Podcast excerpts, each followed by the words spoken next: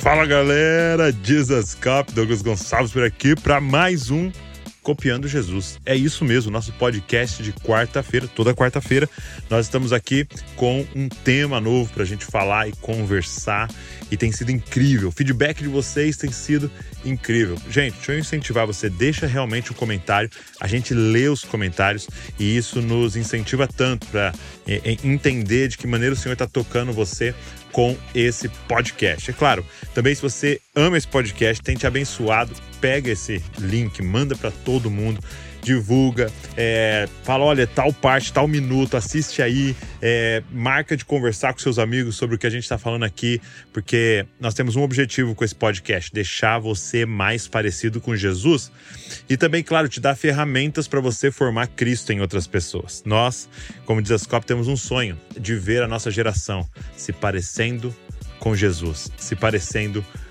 Jesus. Não é maravilhoso, cara? O pai, o desejo de Deus é ter uma família com muitos filhos parecidos com seu primogênito Jesus.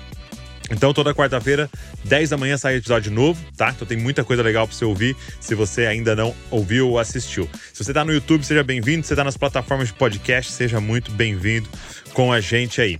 É, de segunda, a gente também tem podcast, mas é o podcast que tem um convidado. É o Jesus Cop Podcast, sempre com um convidado novo. Tem sido incrível também, uma mesa de comunhão e eu quero incentivar você também a estar tá conectado, ligado com a gente nesses podcasts aí, tá? Então, se você quer nos ajudar, você vai pegar esse link, mandar para todo mundo, ou tira um print aí da tela, tira uma foto do, da onde você está assistindo, coloca nos stories, coloca no seu TikTok, sei lá, em todo lugar, para que mais pessoas possam entrar nessa jornada com a gente de buscar se parecer com Jesus. Vambora? Podcast de hoje?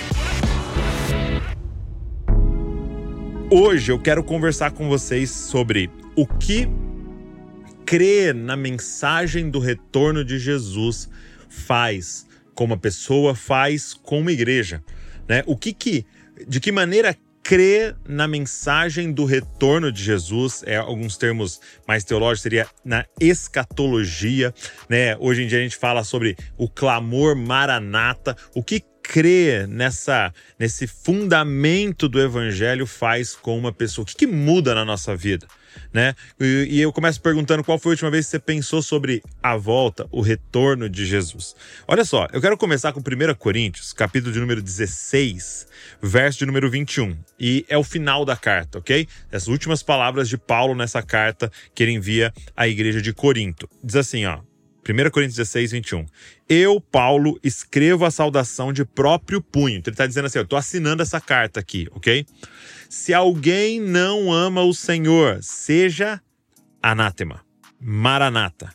A graça do Senhor Jesus esteja com você, o meu amor esteja com todos vocês em Cristo Jesus. Então ele está terminando a carta e ele vai dizer: olha, se alguém não ama o Senhor, seja anátema. E aí ele fala essa palavra. Essa palavra que você já ouviu em música, que você já ouviu em tantos lugares, né? Maranata, Maranata. E aí ele termina: a graça do Senhor Jesus esteja com vocês, o meu amor esteja com todos vocês em Cristo Jesus. O que, que significa essa palavra, gente? Maranata. Ela é uma palavra de origem é, aramaica, que pode ter três significados. Olha que interessante, três significados dependendo do contexto que ela é utilizada. Ela pode significar o Senhor veio, ok? Então, dependendo de como ela é organizada, pode ser o Senhor veio. Ela pode significar o Senhor virá, ok?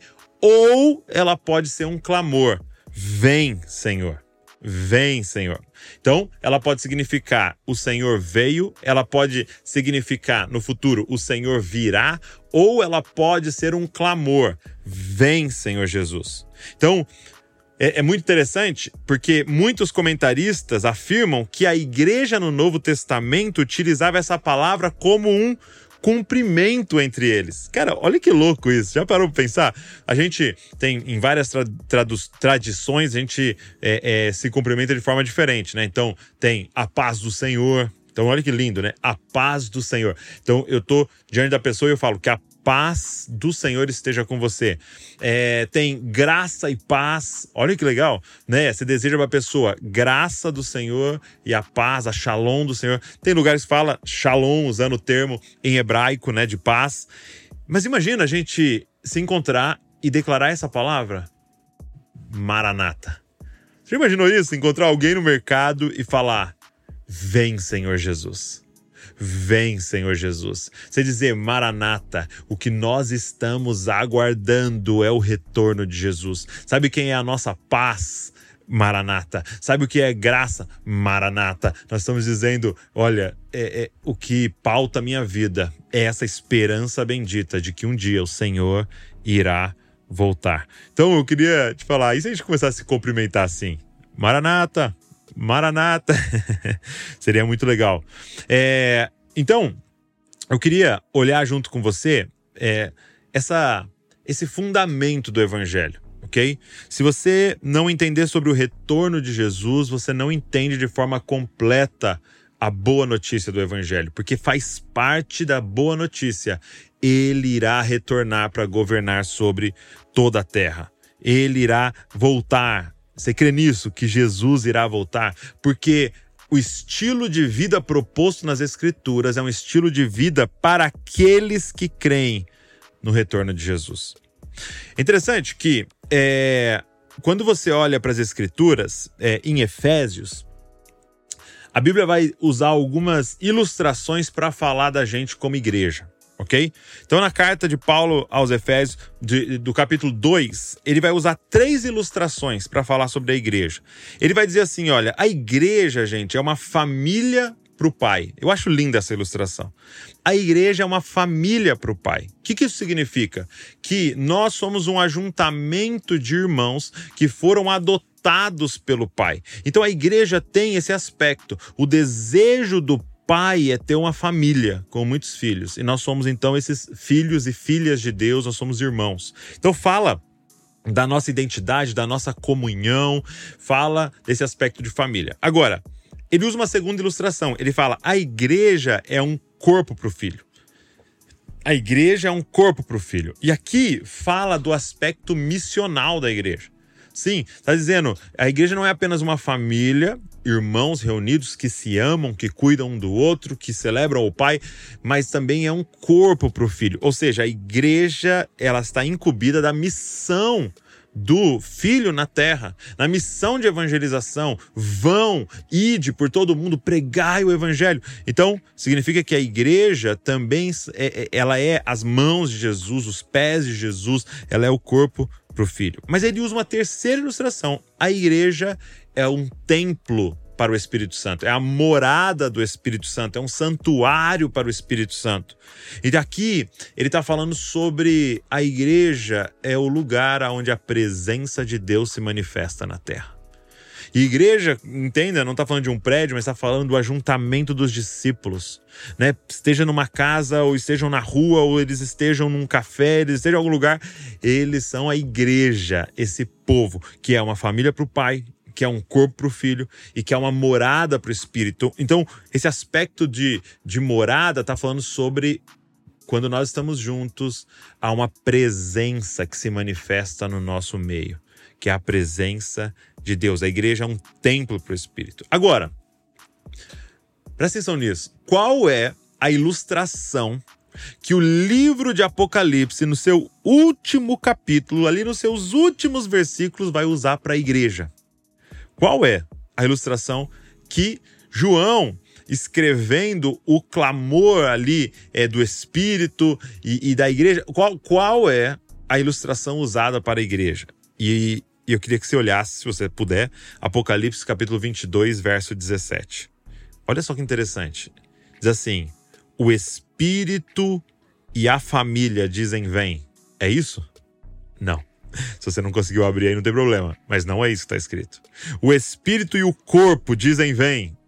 Não, não é isso que está escrito. O espírito e o templo dizem vem. Não, não é isso que está escrito. Está escrito assim, ó. O espírito e a noiva dizem vem. Aquele que ouve, diga: vem. Aquele que tem sede, venha. E quem quiser, receba de graça da água da vida.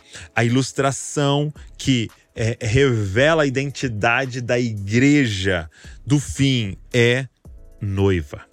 É o povo de Deus, esse ajuntamento de judeus e gentios que formam o povo de Deus. Ele está dizendo: Vem, Senhor Jesus. Maranata, vem, Senhor Jesus. E por que a ilustração da noiva? Como eu disse, família diz sobre nossa comunhão, corpo diz sobre a nossa missão, morada diz sobre o, o, a presença de Deus, é, a nossa devoção. Agora, noiva diz sobre uma igreja que ama o Senhor acima de todas as coisas ardentemente. Qual que é a característica da noiva? É que ela é completamente focada no noivo. É como se o Senhor falasse: o que, que eu vou usar para explicar para eles essa igreja do fim? A igreja do fim é uma noiva. É uma noiva. Gente, você já falou para uma noiva assim, ó, seguinte, você tem que falar com o seu noivo, tá? Eu quero que todo dia você marque no relógio, tem que falar meia hora com o seu noivo. Não, não, porque não faz sentido tem que. Ela quer. Na verdade, você tem que falar: ei, pelo amor de Deus, para um pouco de falar com seu noivo. Chega de ligar para ele, chega de mandar mensagem, para um pouco. Porque é o noivo dela. E nós ainda estamos, às vezes, nessa fase de, ó, tem que orar, tá? Você pode se programar meia hora para orar, você pode se organizar 30 minutos para orar, e você ora olhando no relógio para ver se deu os 30 minutos. É, é, a gente precisa entrar nessa identidade de noiva. É uma, é, é, é uma igreja que ama ardentemente, ardentemente ao Senhor. Gente, o que acontece? quando isso acontece na nossa vida? O que acontece quando o clamor maranata, esse desejo ardente pelo retorno de Jesus, ele faz parte da nossa vida? O que acontece? Deixa eu te falar algumas coisas. Primeiro, primeira coisa que acontece, quando esse clamor maranata começa a fazer parte da vida de alguém, ela troca, essa pessoa troca o medo por esperança.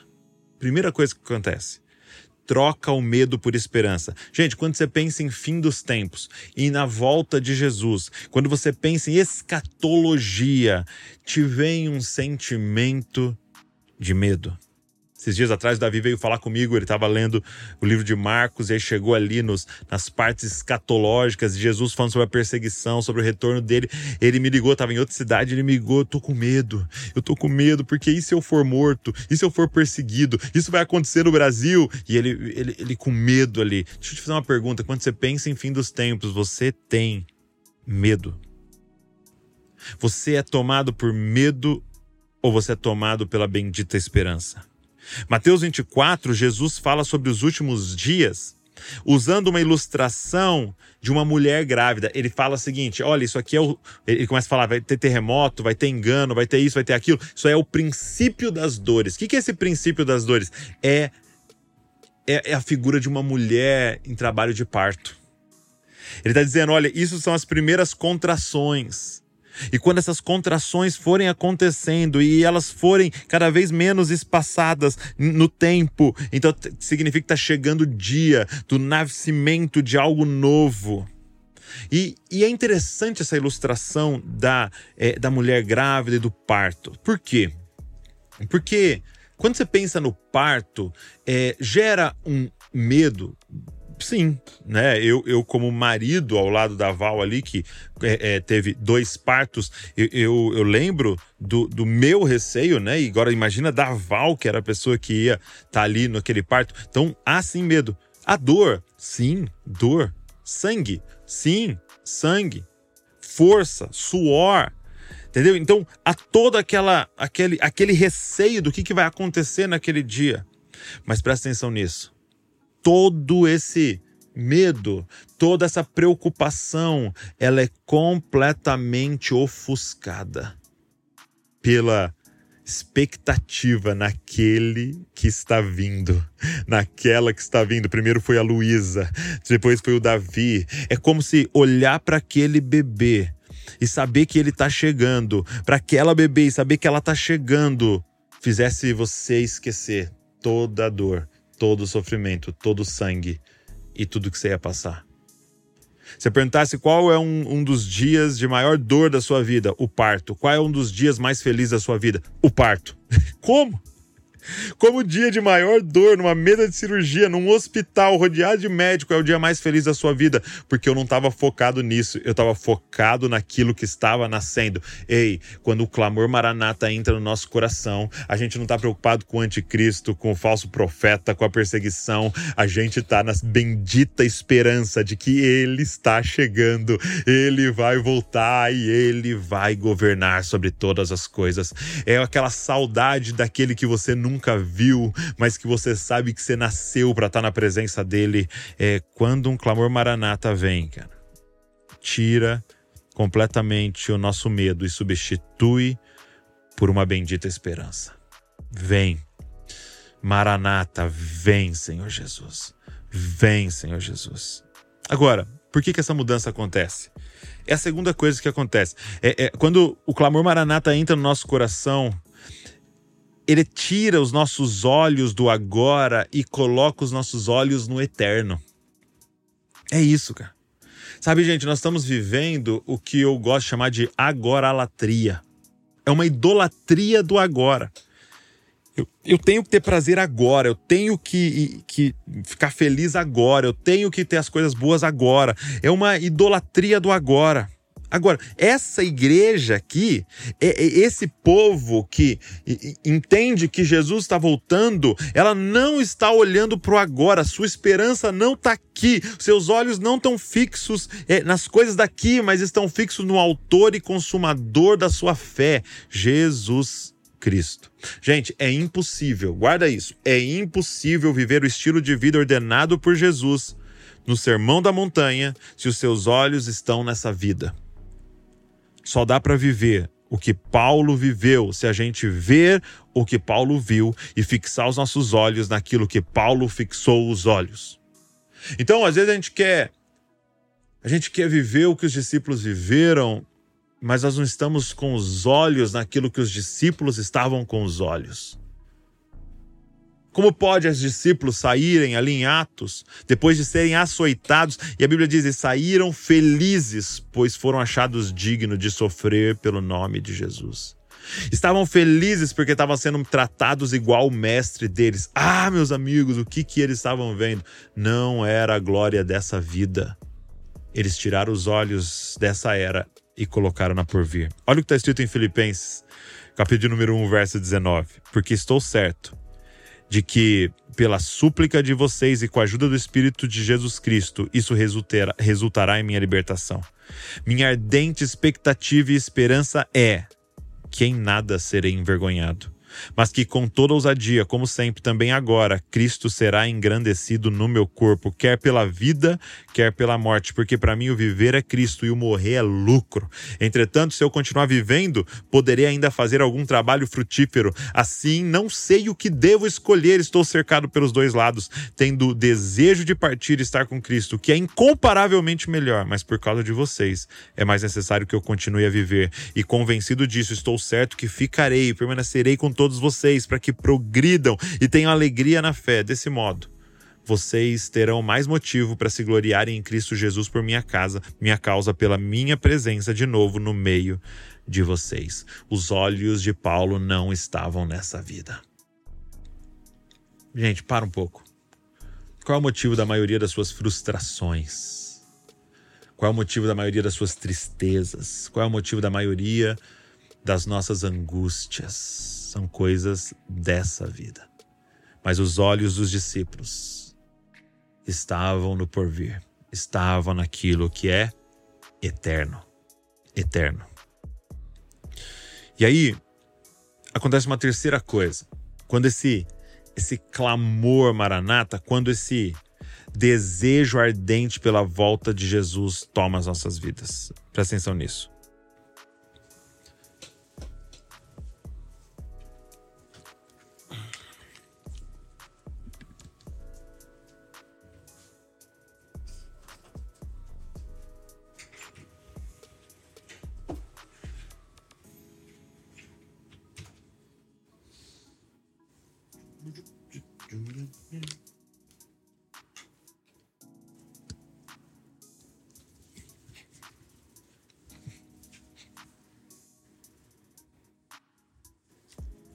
E aí acontece uma terceira coisa, quando um clamor maranata faz parte das nossas vidas, quando a gente está com uma ardente expectativa no retorno de Jesus, nós passamos a desejar o que ele deseja. Nós desejamos o que ele deseja. Essa igreja aqui de Apocalipse, ela está clamando exatamente o que o Espírito está clamando. Olha isso. E o Espírito e a noiva dizem: Vem. O desejo dela é o desejo de Deus. Você quer saber qual que é o desejo eterno de Deus? Eu já te falo hoje. O que, que Deus quer? Se você chegasse para Deus hoje e falar, o que, que o Senhor quer? Qual é o seu desejo? E, gente, de Gênesis Apocalipse tá, tá lá o que, que Deus quer. Deus quer habitar entre nós. Olha, João 17, 24. Pai, Jesus falando. Jesus é, é o filho falando com o pai. É Deus falando com Deus. Pai, a minha vontade é. Para, para tudo. Ele vai falar a vontade dele para nós.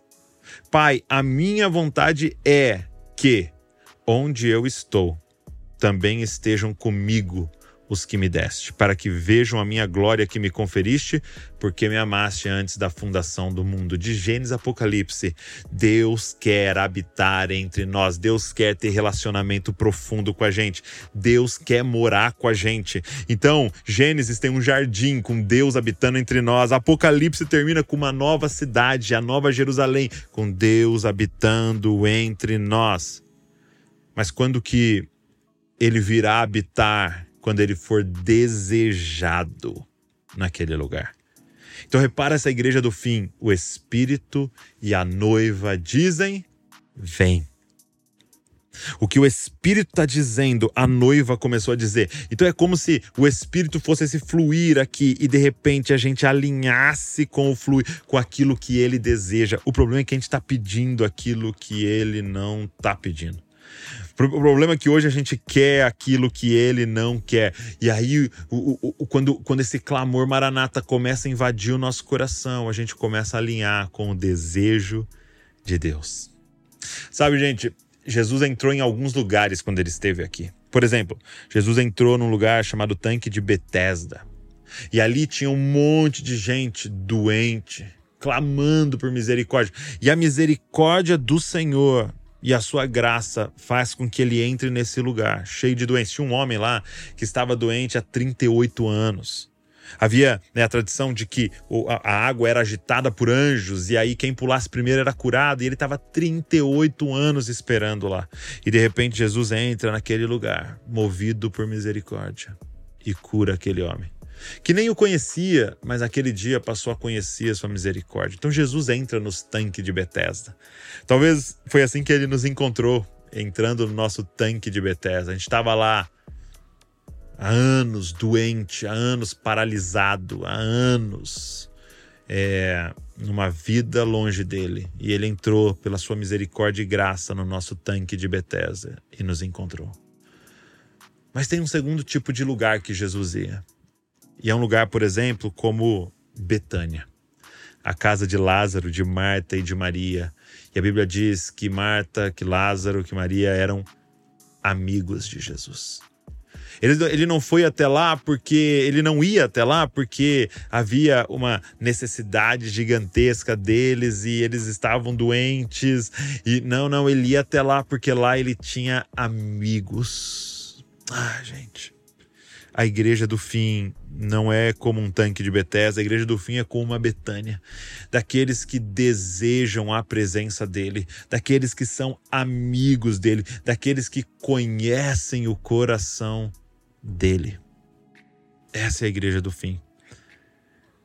O que acontece quando esse clamor maranata, quando uma pessoa começa a crer no retorno de Jesus de forma intensa? Número 4. Nós nos tornamos uma igreja que ora. É isso. Nós nos tornamos uma igreja que ora. O que, que essa igreja está fazendo? O Espírito e a noiva dizem: Vem. Essa igreja está orando. Essa igreja está clamando, porque a gente começa a entender que não tem nenhum outro jeito a não ser através da oração. É, as nossas orações hoje elas estão enchendo as taças no céu até que ele venha. Sabe, uma igreja, ele tá, ele tá atrás de uma igreja que pede, uma igreja que busca, uma igreja que bate, uma igreja que foi tomada por uma coisa por um desejo apenas. Sabe, igual o, o, salmista dizendo: Uma coisa peço ao Senhor e a buscarei, uma coisa eu busco de todo o meu coração, um só lugar eu bato, é um só lugar que eu quero morar e, e, e um só homem que eu quero contemplar por toda a minha vida é Jesus Cristo. Quando esse clamor invade as nossas vidas, não tem uma outra coisa a fazer a não ser orar, orar, orar e orar. A gente se torna uma igreja que ora, nós nos tornamos discípulos que oram. Porque se meus olhos não estão nessa vida, mas no porvir, minhas estratégias já não fazem mais sentido, meu esforço já não faz mais sentido. O que faz sentido é orar. Então nos tornamos uma igreja que ora, o Espírito e a noiva dizem: Vem. E por último, a última coisa que começa a acontecer isso aqui é muito importante. Quando nós cremos no retorno de Jesus, é que nós nos preparamos para ele responder ao nosso clamor. É isso mesmo, nós começamos a nos preparar para a resposta do nosso clamor. Olha só, é... Jesus falava o tempo inteiro dessa, dessa ilustração é, dos, dos convidados para uma festa de casamento. Então, certa vez ele disse assim: ó, vieram depois os discípulos de João e perguntaram a Jesus: por que nós, os fariseus, jejuamos muitas vezes, mas os seus discípulos não jejuam? Jesus respondeu: como podem os convidados para o casamento estar tristes enquanto o noivo está com eles? No entanto, virão dias em que o noivo lhes será tirado, e então eles, eles vão jejuar. Ninguém põe remendo de pano novo em roupa velha, porque o remendo tira um pedaço da roupa e o buraco fica ainda maior. Nem se põe vinho novo em odres velhos, porque se alguém fizer isso, os odres se rompem, o vinho se derrama e os odres se perdem. Mas põe-se vinho novo em odres novos, e ambos se conservam. Sabe, nosso papel é clamar, Maranata, vem, Senhor Jesus. Mas ao mesmo tempo, nosso desafio é nos tornarmos o odre que vai receber a resposta da nossa oração. Sabe, Jesus ele, ele relaciona, por exemplo, jejum com esse clamor maranata. Ele diz que nós vamos jejuar por saudades do noivo, então o noivo será tirado e então jejuarão. Então, ele, ele usa uma figura de um vinho sendo derramado. E, e, os convidados sendo esse odre para receber esse vinho. Então, o derramar do vinho cabe ao Senhor, o preparar do odre é o nosso desafio.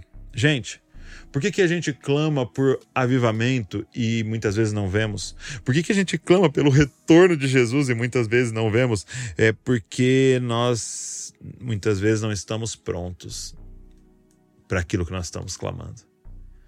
Sabe, é a misericórdia do Senhor, a paciência do Senhor faz com que Ele espere, para que nós estejamos prontos para receber aquilo que Ele vai derramar. É, imagina o seguinte: imagina que um ladrão entre na casa de um traficante. Então esse ladrão pula lá dentro da casa do traficante para roubá-lo. E aí aquele ladrão, ele tá lá roubando as coisas e quando o traficante chega em casa, tá tudo revirado a casa dele. Só que tem drogas dentro da casa dele. Eu te faço uma pergunta, esse traficante que foi roubado, ele vai ligar para a polícia dizendo: vem, venha na minha casa. Não. Por quê? Porque se a polícia vir para resolver o problema do ladrão, vai pegar ele também. Então,